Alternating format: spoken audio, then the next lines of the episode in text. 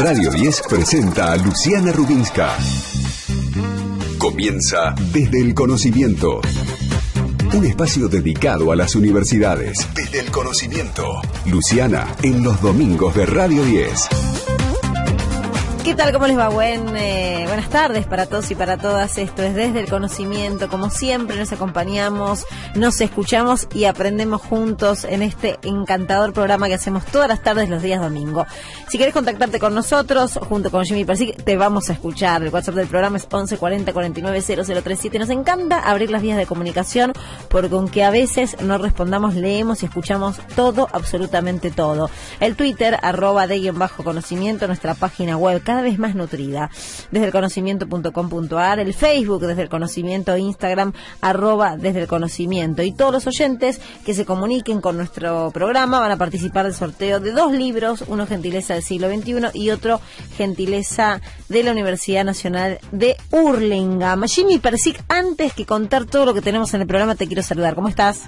¿Cómo te va, Luciano? Buenas tardes. Buen domingo. Y buen domingo para vos también, con expectativas además por otra semana donde se esperan arribo de vacunas. El plan de vacunación continúa. No podemos empezar sin contar esto, Jimmy.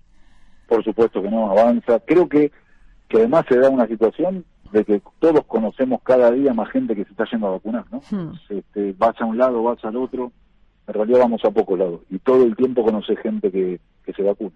Que además es gente joven, o sea, ya empezamos a conocer gente joven, eh, de arriba de, de, 18 años, por supuesto, porque es lo que está aprobado, pero de 30, de 40, que ya tiene muchísima gente, que ya tiene aplicada por lo menos una dosis y eso es muy importante, sobre todo porque en algún momento hubo todo un sector que especuló con que para esta altura no, no iban a estar vacunados eh, niños de 60.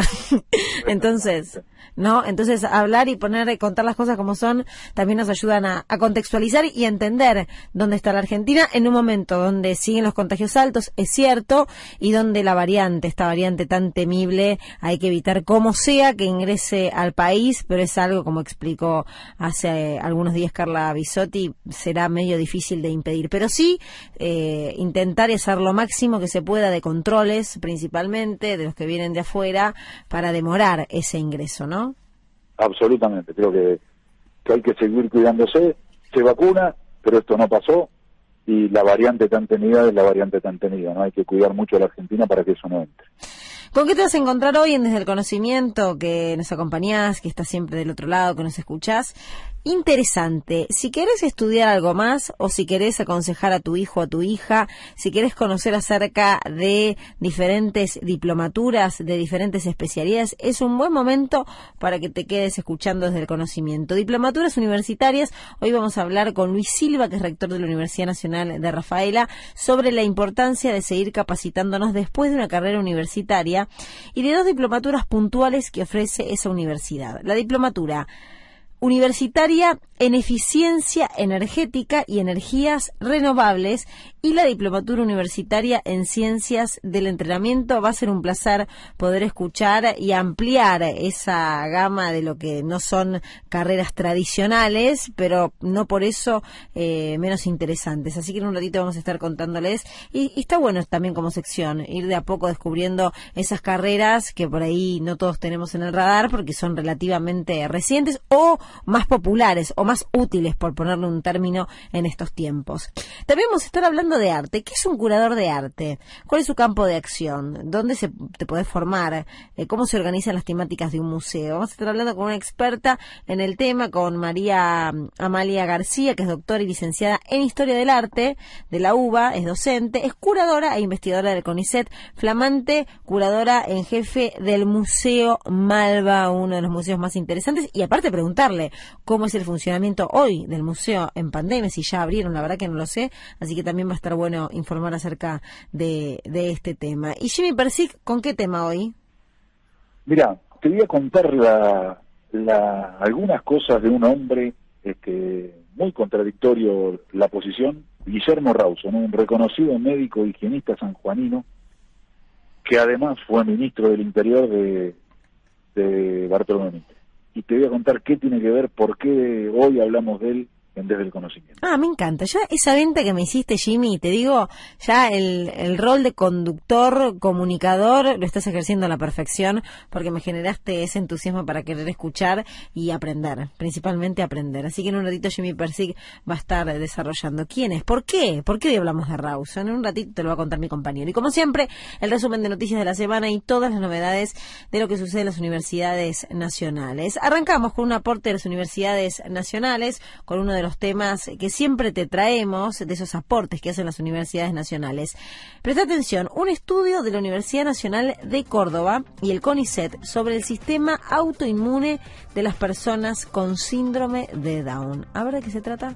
Un trabajo del Centro de Investigaciones en Bioquímica Clínica e Inmunología de la Universidad Nacional de Córdoba y el CONICET demostró que las personas con síndrome de Down, aunque estén sanas, tienen un sistema inmune hiperreactivo, es decir, que trabaja todo el tiempo como si estuviera combatiendo una infección viral. Esto explicaría por qué, mientras están más protegidas que el resto de la población contra la mayoría de los tumores sólidos, tienen una mayor incidencia de enfermedades autoinmunes. En particular, las personas con síndrome de Down tienen una tasa de incidencia de ciertas enfermedades marcadamente diferente al resto de la población, mientras están más protegidas frente a ciertas patologías como la mayoría de los tumores sólidos. Están altamente predispuestas a desarrollar otras condiciones, como la enfermedad de Alzheimer y trastornos autoinmunes, en los que el sistema inmunitario ataca erróneamente los tejidos sanos, como diabetes tipo 1 y celiaquía, entre otros. Vale resaltar que el síndrome de Down es causado por una copia extra del cromosoma 21, por lo que también se lo conoce como trisomía 21-1. Es la anomalía genética más común en la población humana. En el cromosoma 21 residen muchos genes involucrados en la respuesta inmune, entre ellos cuatro de las subunidades que conforman los receptores para la familia de los interferones.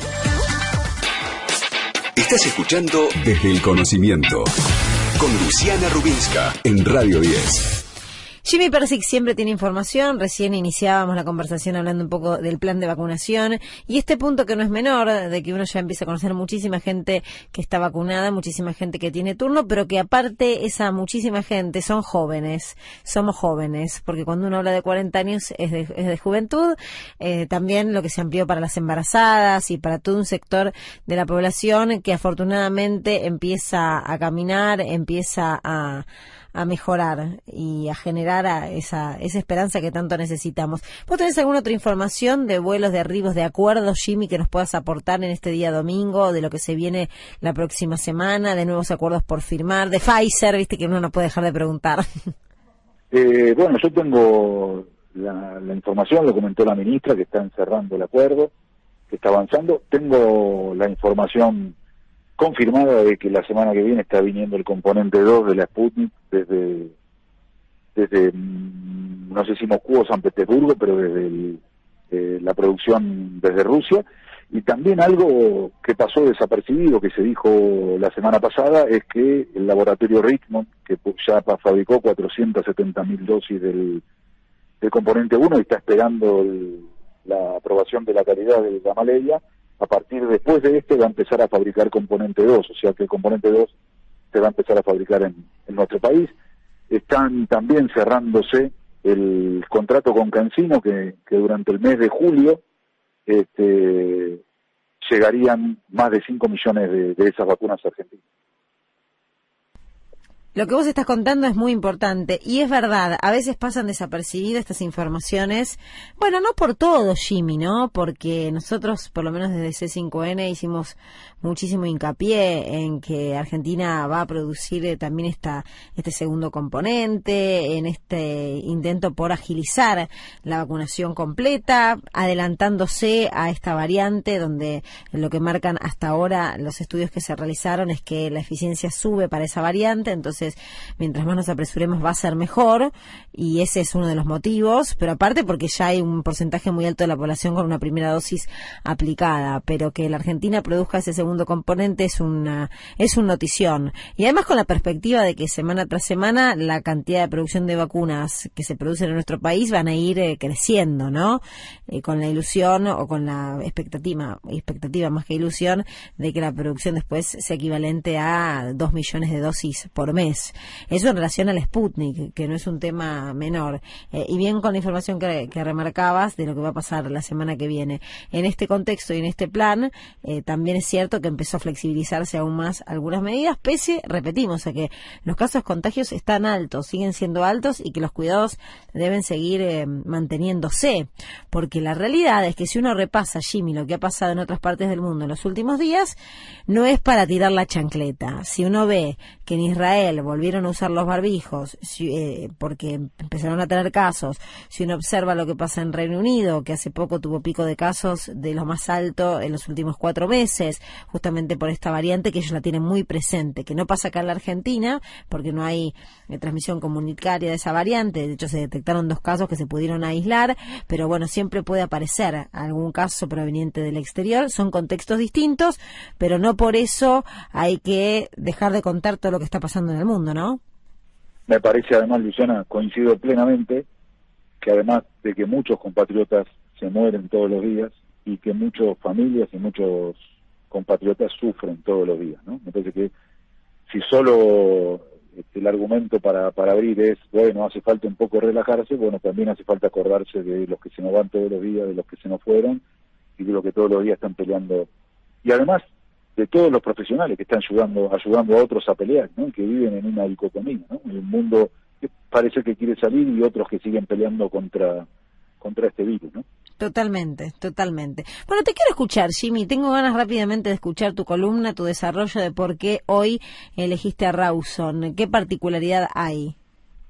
Bueno, ya te dije, ¿no? Rawson fue, para, para nuestra perspectiva ideológica, fue ministro de, de un gobierno que hizo una triple guerra, ¿no? La triple alianza contra el Paraguay, la guerra de policías contra los gauchos federales, este, y, la, y una generación que hizo la campaña, la mal llamada campaña del desierto, ¿no? que pareciera ser que mató más de, un millón de, indios nuestros. ¿no? Entonces, el 24 de junio se cumplieron 200 años del nacimiento de Guillermo Raus. Fue un, reconocido médico y un, un gran protagonista. Aquí viene la, contraparte, ¿no? la contracara de esto, de la lucha contra las epidemias de cólera y fiebre amarilla, que hablamos muchas veces en el programa. ¿no? que estuvieron en nuestro país desde fines del 50 y hasta, hasta el 72.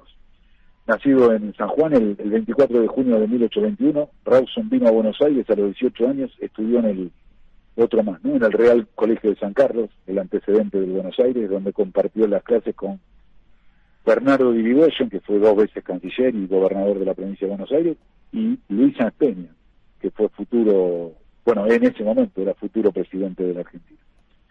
Se hizo médico, se graduó a los 23 años en la Facultad de Medicina de la UBA, se volvió a San Juan, mantuvo una activa participación política, marcada por, por algo, la otra grieta que tuvo la Argentina, ¿no? el, el antirrocismo. Eh, más tarde, Mitre lo designaría ministro del Interior, desde todo su gobierno, del 62 al 68. Durante su gobierno se llevó adelante la guerra de la Triple Alianza, o la triple infamia también le dicen algunos, y tuvo lugar también las, las fuertes epidemias de fiebre amarilla y de color. En ambos aspectos Rawson desempeñó un doble papel de médico y de ministro, atendiendo víctimas permanentemente. En el 73 la Facultad de Medicina, ya después de ser ministro de la Cátedra de Higiene, propone a Rawson como docente a cargo. Allí Rawson impulsó el estudio de la higiene pública, el medio ambiente la higiene urbana, también hablamos, el, el, programa de ingenieros hablamos de esto, del humanismo, la provisión de agua potable, la demografía, algo tan, tan importante que también hay que pensarlo hoy por el aluvión inmigratorio que hubo en la época, los cementerios, la cloaca, la basura, la higiene hospitalaria. En 1885, a sus 64 años, publicó un famoso estudio, estudio sobre casas de inquilinos, donde señalaba no basta acudir con la limona para socorrer individualmente la miseria. No basta construir hospitales y asilos de pobres y mendigos, es necesario ir más allá. Es preciso buscar al pobre en su alojamiento, mejorar las condiciones higiénicas de su hogar, levantando así su vigor físico y moral, sin deprimir su carácter y el de su familia. Además, junto al médico Toribio Ayerza impulsaron la creación de la Cruz Roja Argentina en 1880. Es parte del legado histórico de Guillermo Rawson, otro fiel representante de nuestra educación pública. Hizo esto y hizo todo lo otro que le criticamos. ¿no? Es así la, la historia argentina, estos son los hombres que hicieron la historia argentina. Qué lindo escucharte, Jimmy, completísimo. Entonces era un buen momento para hablar de una persona y una personalidad tan eh, tan importante. No nos puede faltar tu columna. Vos sabés que en el reclamo, muchas veces que tenemos de los mensajes que leemos y que escuchamos, uno de lo que puede remarcar que sobresale son tus, tus columnas. ¿Algo para prometer para el próximo domingo? ¿Algo que ya estés trabajando? Algo que estamos trabajando, vamos a, a trabajar sobre, sobre carreras estratégicas este, vamos a contar también conmemorar algún otro cumpleaños de alguna universidad contando su particularidad. Me encanta que trabajes así, que trabajes como corresponde, preproduciendo todo lo que lo que empezás a hacer. Quédate conmigo porque tengo noticias para contarte, noticias de las universidades, como por ejemplo un tema muy interesante y muy importante. La UBI y la Universidad Nacional de San Luis harán medicamentos para el Garraham, trabajarán en fórmulas pediátricas. La Universidad eh, Puntana hará los eh, mini comprimidos y la Universidad de Buenos Aires los controles de calidad. Las acciones se concretarán mediante la firma de un convenio que buscará crear un marco entre instituciones públicas para generar transferencia de conocimiento y concretarse en la elaboración de formulaciones pediátricas. La verdad que es súper interesante, principalmente trabajar Jimmy de manera mancomunada, ¿no? Absolutamente. Eh, es parte de la construcción de un país, ¿no? el trabajo colectivo, el trabajo colaborativo. Es muy importante eso. Tengo otra información y otra noticia. Segunda edición del Premio para Mujeres Tecnólogas. El martes pasado se lanzó el Premio Ada Byron 2021 para Mujeres Científicas y Tecnólogas. Es la segunda vez que se realiza esto en el país. Participan como organizadores la UTN y la Universidad Católica de Córdoba para postularse bases y condiciones en la web www.premioadabyron.org.ar. Podés encontrar esta y otras noticias súper interesantes entrando a la página web, a nuestra página web www.desdelconocimiento.com.ar. Es importante informarlo, entren, ingresen, porque hay muchas cosas que nosotros hacemos acá y en la tele, pero hay muchas otras informaciones que por ahí no nos entran, que les pueden ser útiles y servir. Así que www.desdelconocimiento.com.ar. Ahora conocemos otros los aportes de las universidades nacionales. Se lanzó la campaña Compartir es Salud. En el marco del Día Mundial del Donante de Sangre y de un nuevo aniversario de la reforma universitaria, la Universidad Nacional de Córdoba lanzó Compartir es Salud, una propuesta de formación continua de promoción comunitaria y social con eje en la donación voluntaria de sangre y plasma la iniciativa es impulsada por el Laboratorio de Hemoderivados, el Banco de Sangre y la Secretaría de Extensión Universitaria para fortalecer y acompañar los procesos de organización y participación comunitarios que articulan los distintos aspectos de promoción de la donación al interior de las comunidades. Para ello se trabajará en la constitución de unidades de participación y donación, así como la realización de diagnósticos participativos comunitarios, la articulación de la iniciativa en los distintos municipios se realizará mediante los programas Universidades Populares y Promoviendo Educación, Salud y Derechos que la Universidad Nacional de Córdoba ha desplegado en distintos puntos del interior provincial. En la presentación virtual de Compartir es Salud participaron el rector de la Universidad Nacional de Córdoba, Hugo Yuri, el vicerrector de la Universidad, Pedro Yancy Ferreira, el secretario de Extensión Universitaria, Conrado Storani, el director ejecutivo del Laboratorio de Hemoderivados, Gabriel Tabela, y la directora del Banco de Sangre, Susana Fratari, entre otras autoridades. El rector Yuri resaltó que es un momento del país en que se hace indispensable la solidaridad. Este domingo lo pasás con Luciana. Desde el conocimiento, Luciana Rubinska en Radio 10. Esto es del conocimiento, tenemos un programa todavía, nos queda un gran tramo por delante en este día domingo, compartiendo, viviendo juntos una tarde más eh, en todo el mundo, porque no nos escuchan solo en Argentina, sino que nosotros somos internacionales. Me mira Karim Labrán y le digo, sí, es así, nos escuchan de todas partes del mundo. En un ratito te voy también a recordar lo que vamos a estar hablando. Quédate, quédate acá desde el conocimiento, quédate en Radio 10, porque vamos a conversar sobre diplomaturas universitarias, un tema súper interesante para explorar, porque si vos terminaste tu carrera. Y querés continuar, querés seguir estudiando, es una eh, linda oportunidad para escuchar cuáles son carreras eh, no digo poco frecuentes, pero no de las tradicionales, de las que uno conoce como tradicionales y porque además hoy son tan importantes, como es la diplomatura universitaria en eficiencia energética y energías renovables y la diplomatura universitaria en ciencias del entrenamiento. Y también en un ratito vamos a hablar del Malva. En realidad vamos a hablar de una profesión, vamos a hablar de qué significa ser curadora, qué hacen los curadores, cuál es la importancia que tienen dentro de una sala de arte. Vamos a estar hablando un poco además de qué es lo que ha pasado con los diferentes, qué ha pasado con el arte durante la pandemia, ¿no? Cómo ha repercutido. Para muchos fue eh, todo este tiempo, para los artistas principalmente, en algunos casos fuente de inspiración, pero también fuente de crisis, porque permanecieron eh, los eh, teatros, el cine cerrados durante mucho tiempo. Ha sido uno de los sectores que verdaderamente más se han perjudicado a lo largo de este año y pico. Así que también va a ser una linda oportunidad de revivir el arte desde otro lugar, saber qué pasó con los museos. La verdad que yo hace un montón que no vi un museo. Hace un montón que no hago un montón de cosas como la mayoría de, las personas, ¿no?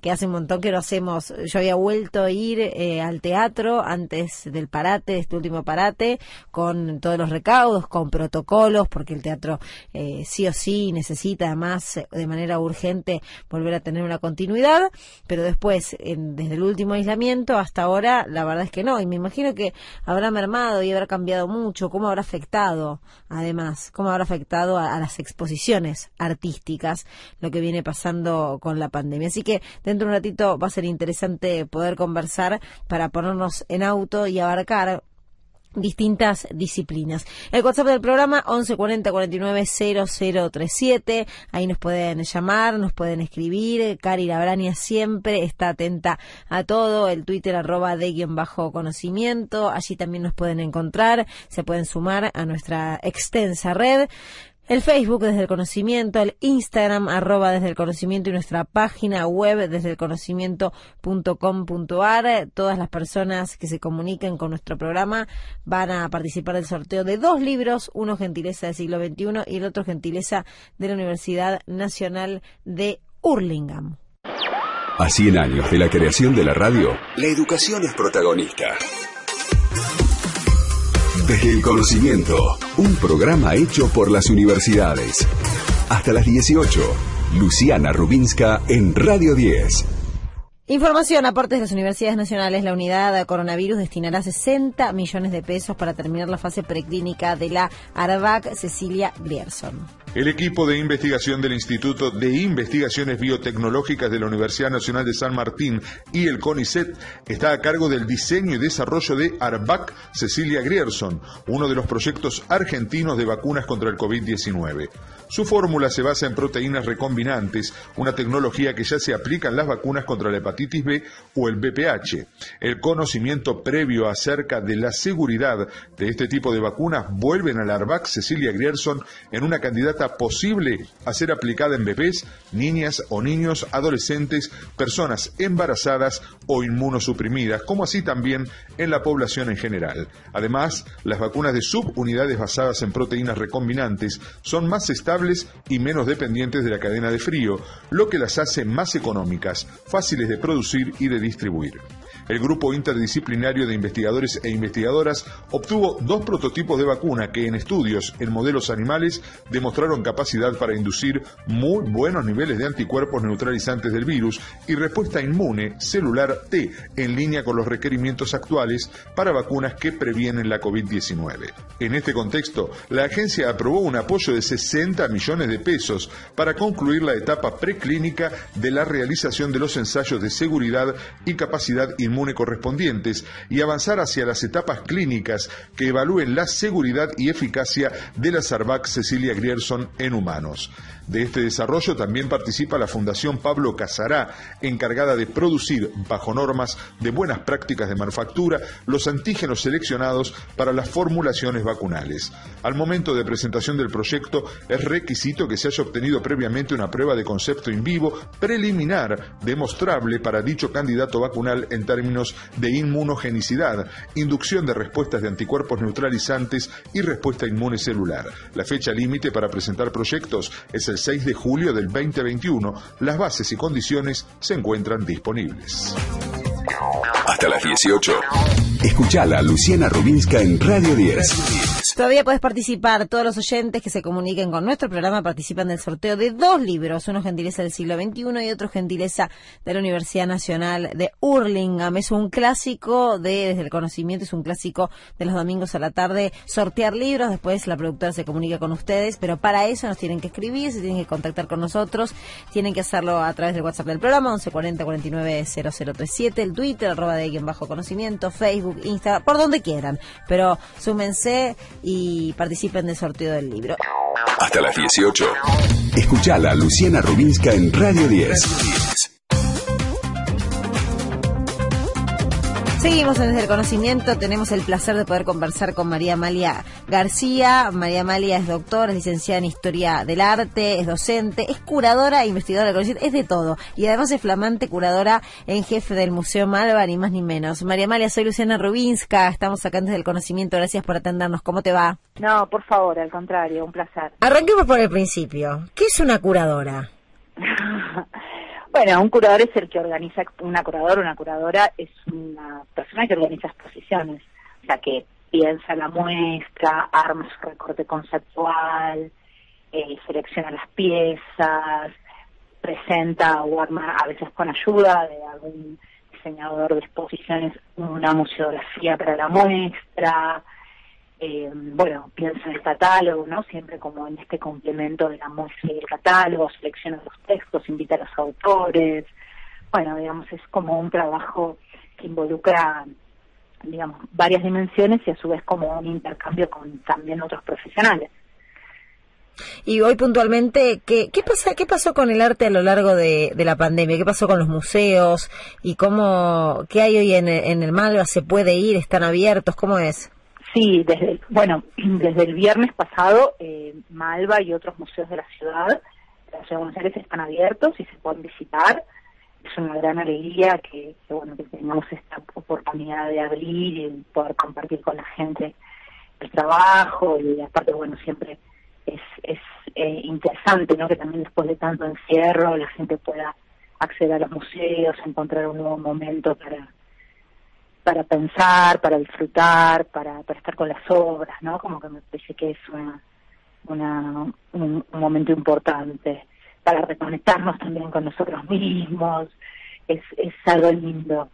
Eh, discúlpame, ¿qué más me habías preguntado? No, ¿qué, eh, ¿qué es lo que hoy, hoy que hay en el, en el Malva y cómo ha sido la pandemia? ¿Cómo se ha atravesado el arte en la pandemia? Lo que ha ocurrido, sí, o sea, digamos, es interesante la pregunta, porque en realidad lo que ocurrió en la pandemia es que los museos se abrieron, digamos así, como a esta dimensión web, ¿no? Digamos, como tanto como con programaciones de los museos en cada uno en sus páginas, a través de redes sociales, sobre todo de Instagram, eh, se empezaron a promocionar y a, y a, generar contenidos también, ¿no? Para que la gente pudiera ir conectándose con estos procesos de la cultura en otras dimensiones, como es, bueno, la gran este, ventaja que, nos ofrece en este sentido las redes y, Internet. Y esto es, interesante porque es como que los museos encontraron en, en, todo este desdoblamiento digital, si se quiere, como un, un espacio súper rico también para comunicarse con sus públicos, para continuar difundiendo conocimiento, para continuar difundiendo la obra de los artistas.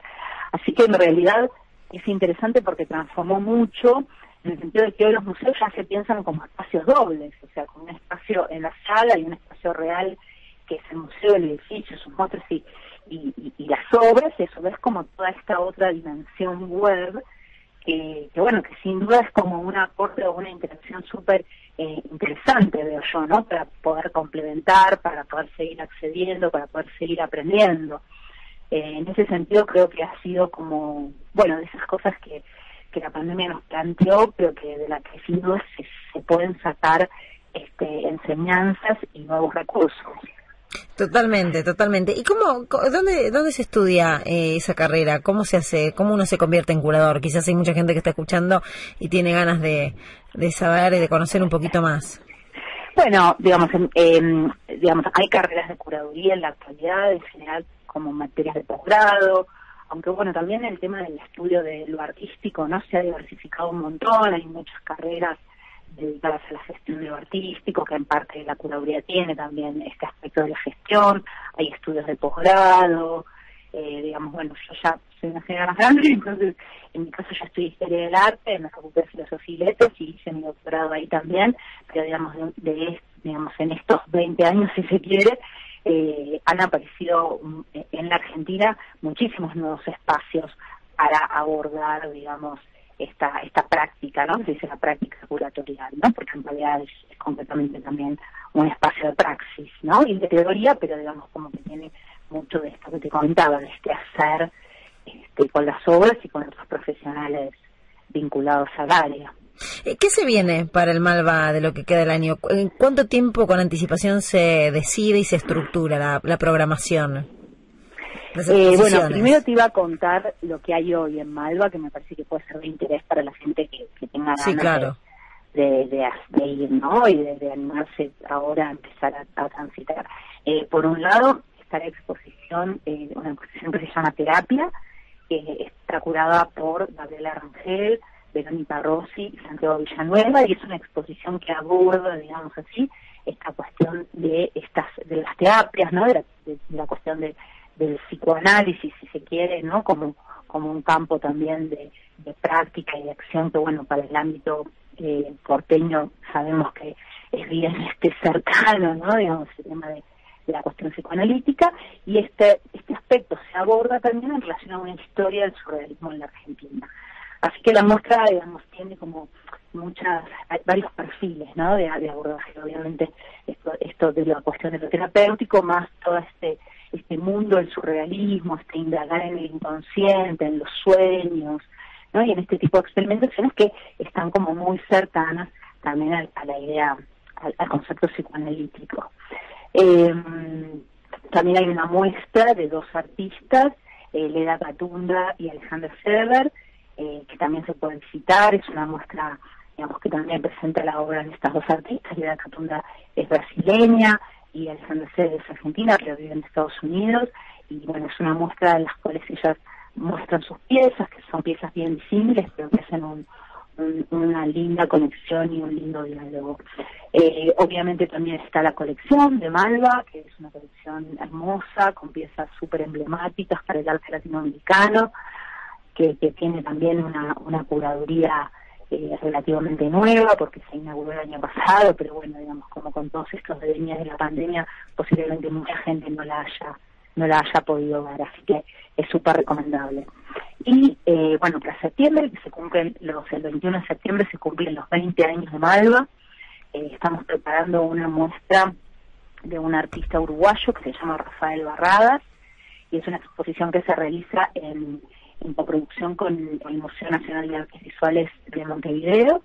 el eh, curador de esa muestra es precisamente el director del Museo de Artes Visuales, que es el señor Enrique Aguerre. Y bueno, este es un artista vanguardista, es un artista que comienza a trabajar en las primeras décadas del siglo XX, muy vinculado a todo lo que son, digamos, esta esta explosión vanguardista, ¿no? de experimentación, con, la plástica y también en la literatura y también ocurre en la música y esto se va a ver bastante embarradas. Barras es un artista que, como bien te comentaba, es uruguayo, nace en, en Montevideo eh, en 1890, pero que transcurre, digamos, todo su proceso, su, su, su, gran parte de su vida transcurre en Europa, en España fundamentalmente, en un ir y venir entre Barcelona y Madrid pero él muy, digamos, fallece joven, ya en el año 28 lo encontramos de regreso a Montevideo, porque en el año 29 eh, fallece. Y bueno, es interesante en relación a esta cuestión de la experimentación vanguardista, nuestra búsqueda de nuevos modos de producir y de abordar eh, tanto los materiales de la plástica como también los sonidos y la música. La muestra tiene un énfasis en la producción de su hermana, de Tanga Embarradas, que era precisamente una música experimental, que trabajaba, digamos, como con, los sonidos, con los ruidos, digamos, ¿no? Como con una investigación que tiene mucho que ver con esta música no armónica o esta música dodecafónica, ¿no? En el marco de esta experimentación. Y bueno, nos parecía muy interesante como es la primera vez que se los va a trabajar juntos, ¿no? A, poner a ambos en, este pie de igualdad en términos de su producción, porque a su ese vínculo entre ellos dos, entre estos dos hermanos, era eh, muy creativos, no había una sinergia creativa entre ellos muy importante que se puede ver tanto en las partituras de ella como en las obras de él y en los retratos también que él hace de ella. O sea que, bueno, es un, es un panorama interesante para, para dar cuenta de, este gran artista uruguayo. Eh, María en general, ¿qué mm, promedio de edad se acerca a los museos? ¿Qué tendencia hay? Bueno, eso depende a veces mucho de las exposiciones, ¿no? Hay exposiciones que, que atraen más a un público joven y hay exposiciones que, bueno, que atraen a otros públicos, digamos, ¿no? Pero bueno, estamos preparando también otras dos muestras para, para esta segunda parte del año, después de septiembre, para noviembre, que entiendo también van a ser muy atractivas para, para esto, para los, públicos más jóvenes. Este, así que, bueno, nada, una alegría, la verdad, para mí estar en Malva, es una institución a la que quiero mucho, porque a su vez, antes de comenzar, ni bien me recibí, digamos, antes de comenzar mi doctorado, ya tuve la oportunidad de trabajar allí en el año 2002, eh, de la mano de Marcelo Pacheco, que en ese momento era el curador en jefe, Así que, para mí esta vuelta Malva, si se quiere, está llena de buenos recuerdos y de muchísima alegría. Un placer charlar con vos, porque aparte es una forma de acercarnos al arte y acercarnos a un museo tan lindo como es el Malva y la invitación para que todas y todas se puedan acercar ahora con este conocimiento, como bien vos decías, con la apertura de hace ya algunos días, porque algunos se quedaron ahí a mitad de camino con estas cierres y aperturas, ya saber que pueden concurrir. Te mando un beso grande. Que estés muy bien, muchas gracias. María María García, ella es docente, licenciada en Historia del Arte y es además la flamante curadora en jefe del Museo Malva. A 100 años de la creación de la radio, la educación es protagonista. Desde el conocimiento, un programa hecho por las universidades. Hasta las 18, Luciana Rubinska en Radio 10. Dijiste universidades y sí, porque este es un programa dedicado, no es exclusivo, pero sí dedicado a las universidades y por eso tenemos el placer de poder conversar con Luis Silva, que es rector de la Universidad Nacional de Rafaela. Luis, soy Luciana Rubinska. Muchas gracias por atendernos. ¿Cómo le va?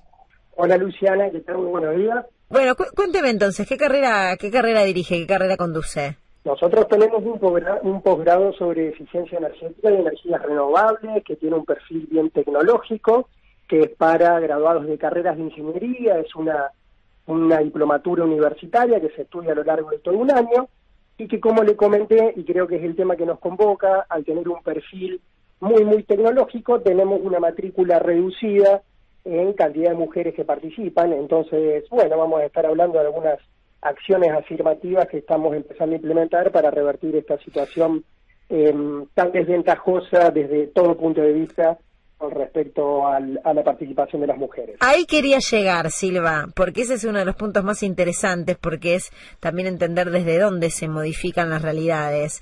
Eh, ¿Cuál es la realidad ahora en relación a, los, a los géneros que estudian estas carreras, en este caso esta diplomatura, y qué es lo que está haciendo la universidad para fomentar e incentivar que las mujeres se inscriban? Bueno, la realidad y lo que hace toda universidad es analizar, estudiar, investigar para saber en qué punto está parado y luego a partir de allí implementar políticas para em, tratar de llegar lo más rápido posible a un punto donde quiera ir. Si hablamos de la realidad actual, no es solamente la ciudad de Rafaela, no es solamente la provincia de Santa Fe, ni el país, ni nuestro continente. A nivel global existe eh, brechas de género muy drásticas, dramáticas, que como le comenté, nos juegan en contra y lo que tenemos nosotros desde el origen de este posgrado hace cuatro años, una matrícula femenina del orden del 10-15%. Iniciamos de manera presencial con 30 personas, el cupo se saturó todos los años y la participación de mujeres nunca superó el 10 el 15%, y a partir de esa realidad, que también la vemos en toda la universidad, existe en nuestra Secretaría de Articulación con la Comunidad, un programa específico que se llama Mujeres en Tecnología.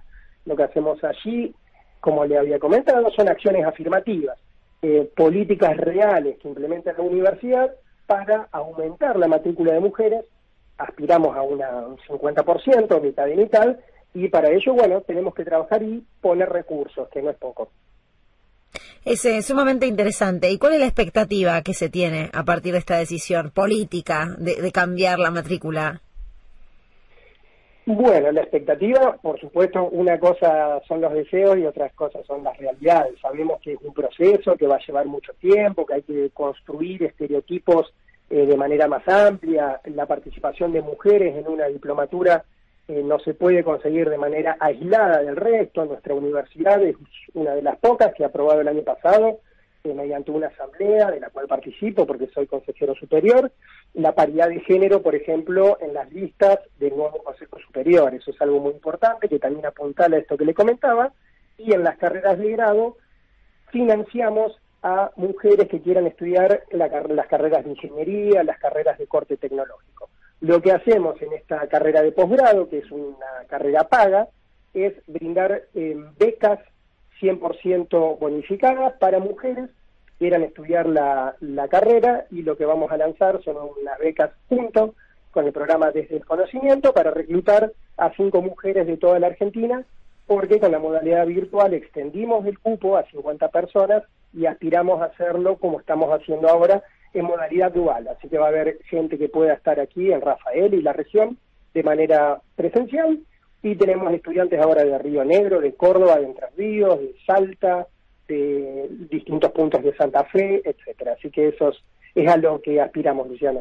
Es muy interesante, muy interesante que se pueda difundir, además, eh, de esta posibilidad para que desde las decisiones políticas, como la que la Universidad eh, Nacional de Rafael empiece a implementar, haya más mujeres que se empiecen a inmiscuir, a estudiar, a, interesar por temas que, eh, o por carreras que muchas veces por distintas explicaciones o motivos no se terminaban inscribiendo, pero sobre todo por una cuestión cultural Después hay otros factores, por supuesto, a analizar, de tiempos y demás, con, con lo complejo que son las ingenierías y, las, y las diplomaturas, pero es un hermoso incentivo, un hermoso incentivo y que después, cuando se vean esas consecuencias, también va a ser interesante cotejar con esas políticas que se implementan en otras carreras. No quiero dejar pasar la oportunidad para consultarte por la diplomatura universitaria en ciencias del entrenamiento. ¿Vos también sos director de esa diplomatura? No, yo participo ahí como docente porque, bueno, no solamente he hecho posgrado y me he doctorado en cuestiones de eficiencia energética y en energías renovables, hay eh, hoy en día eh, cada vez mayor participación de las cuestiones tecnológicas en el entrenamiento de alto, de alto rendimiento y allí yo doy una materia relacionada con la utilización de tecnología para entrenamiento, pero no, no la dirijo, pero también formo parte de esa carrera. Contanos un poquito de qué se trata. Bueno, eh, como les comentaba recién, eh, a medida que transcurre el tiempo, la participación de las tecnologías en los entrenamientos han modificado sustancialmente la, la forma que uno tiene de entrenarse y ya no existe ese entrenamiento pseudo militar de los años 70, 80 que yo sufrí. Eh, jugué durante 35 años al rugby Ah. y uno se equivocaba y le hacían hacer flexiones de brazos. Bueno, eso ya no se hace más. Ahora se Por suerte. Por suerte se hacían rituales de bienvenida, se hacían toda una cuestión absolutamente eh, nociva, tanto para la cultura como para el cuerpo, y hoy en día está mucho más demostrado la importancia del entrenamiento eh, a conciencia, un entrenamiento planificado con las comidas, con la ingesta de bebidas, y esta, eh, esta carrera lo que hace es explicar desde el punto de vista estratégico del propio deporte, sumado a las cuestiones de salud y a la incorporación de tecnologías.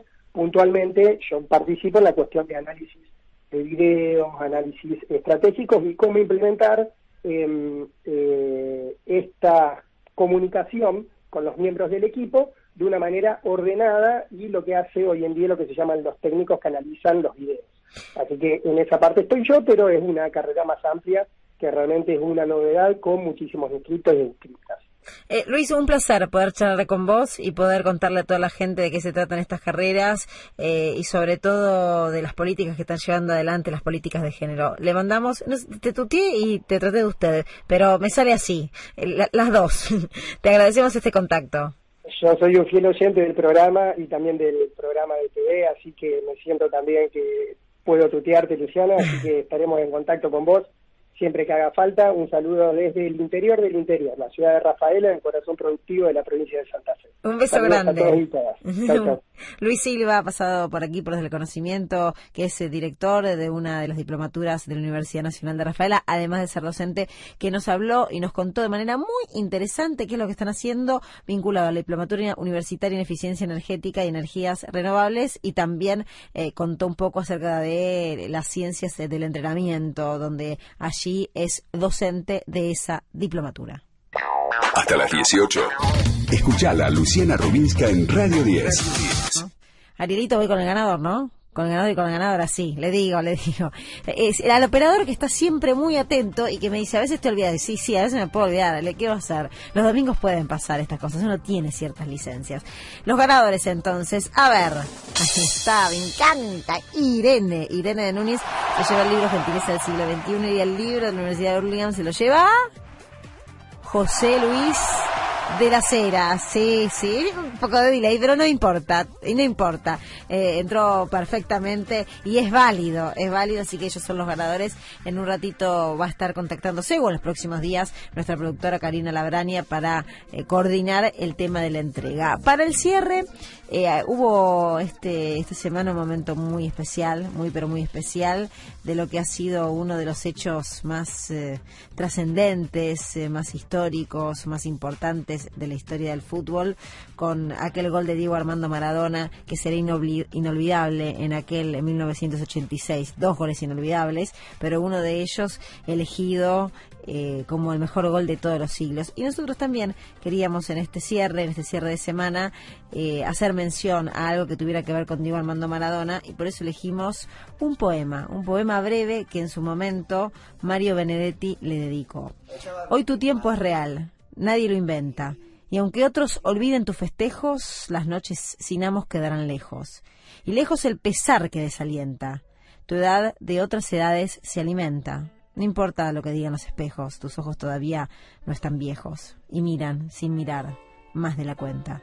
Tu esperanza ya sabe su tamaño y por eso no habrá quien la destruya. Ya no te sentirás solo, ni extraño. Vida tuya tendrás y muerte tuya. Ha pasado otro año y otro año. Les has ganado a tus sombras. Aleluya. Yo ya no existo sin pasado. Entre la oscuridad y la luz.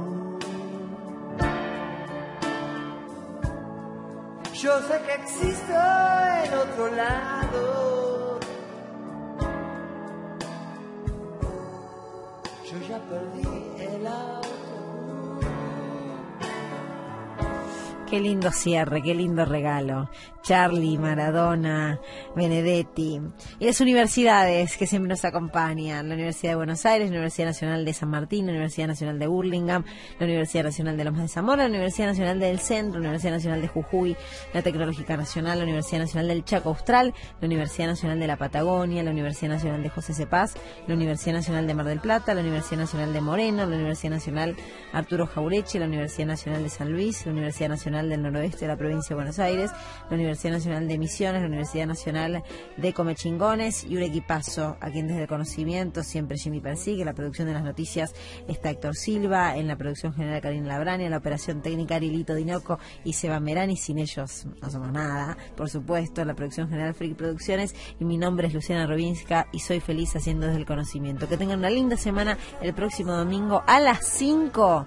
Nos volvemos a escuchar. Gracias. Ahí lo tiene Marabona, lo marcan dos, pisa la pelota Marabona, arranca por la derecha el genio del fútbol mundial, y es el tercero a tocar para Borruchaga siempre Marabona, genio, genio, genio, ta,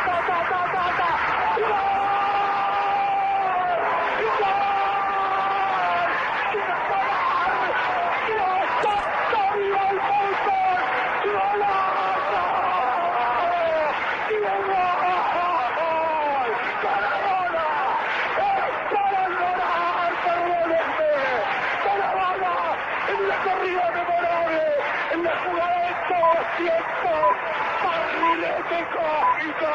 ¿De qué planeta viniste? Para dejar el caminotante inglés, para que el país se opulle apretado, gritando por Argentina. Argentina 2, Inglaterra 0. Diego, Diego, Diego Armando Maradona. Gracias Dios por el fútbol, por Maradona, por esas lágrimas, por este Argentina 2, Inglaterra 0.